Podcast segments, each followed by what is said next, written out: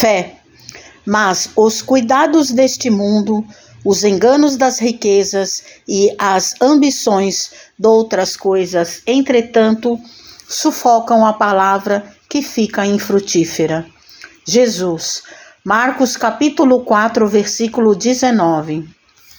A árvore da fé viva não cresce no coração miraculosamente. Qual acontece na vida comum, o Criador dá tudo, mas não prescinde do esforço da criatura. Qualquer planta útil reclama especial atenção no desenvolvimento. Indispensável cogitar-se do trabalho de proteção, auxílio e defesa.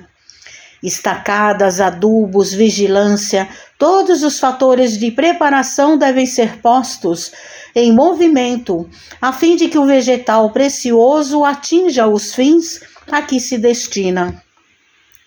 A conquista da crença edificante não é serviço de menor esforço. A maioria das pessoas admite que a fé constitua milagrosa auréola doada a alguns espíritos privilegiados pelo favor divino. Isso, contudo, é um equívoco de lamentáveis consequências.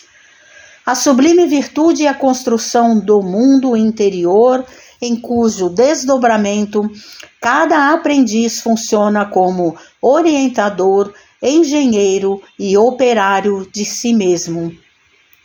Não se faz possível a realização quando excessivas ansiedades terrestres de parceria com enganos e ambições inferiores, torturam o campo íntimo à maneira de vermes e malfeitores atacando a obra.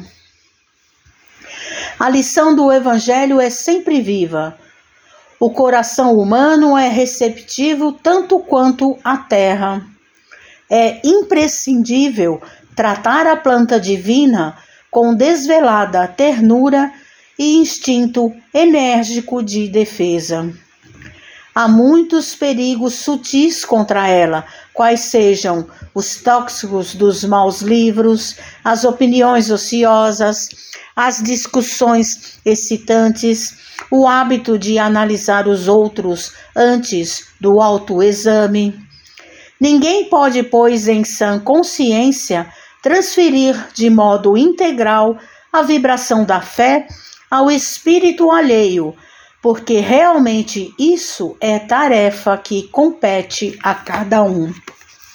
Mensagem de Emmanuel no livro Vinha de Luz, psicografia de Francisco Cândido Xavier.